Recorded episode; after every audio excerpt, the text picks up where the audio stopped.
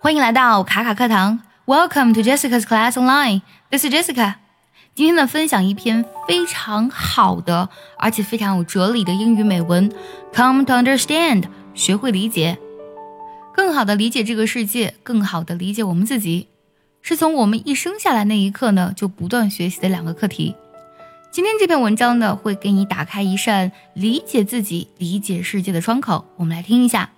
这篇文章的完整讲解呢，将会更新在早餐会员当中。想要第一时间的获取卡卡老师的干货分享，比如说怎么学口语、怎么记单词、我年纪大了能不能学好英语，诸如此类的问题呢，请微信加 J E S S I C A 六六零零一，也可以点开节目文稿，点击查看，加我的微信哦。接下来呢，我来读一下这篇文章。Come to understand. Come to understand. Life grows brighter when you come to understand.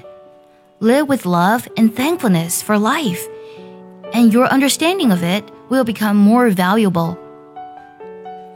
Come to understand that the other people in your world have perspectives, purposes, and priorities that are different than yours. It will save you from a lot of needless frustration and anger come to understand that loss is a part of life, and you always have every reason and ability to heal. Come to understand that giving and receiving are always inseparable.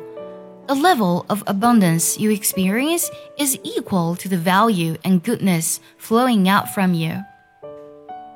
Come to understand that sometimes the most powerful response is patience there are many battles you do not really need to fight. Come to understand that whatever may have been, or wherever you may find yourself, you always have a choice. Choose to live each moment with positive purpose, and you will truly come to understand.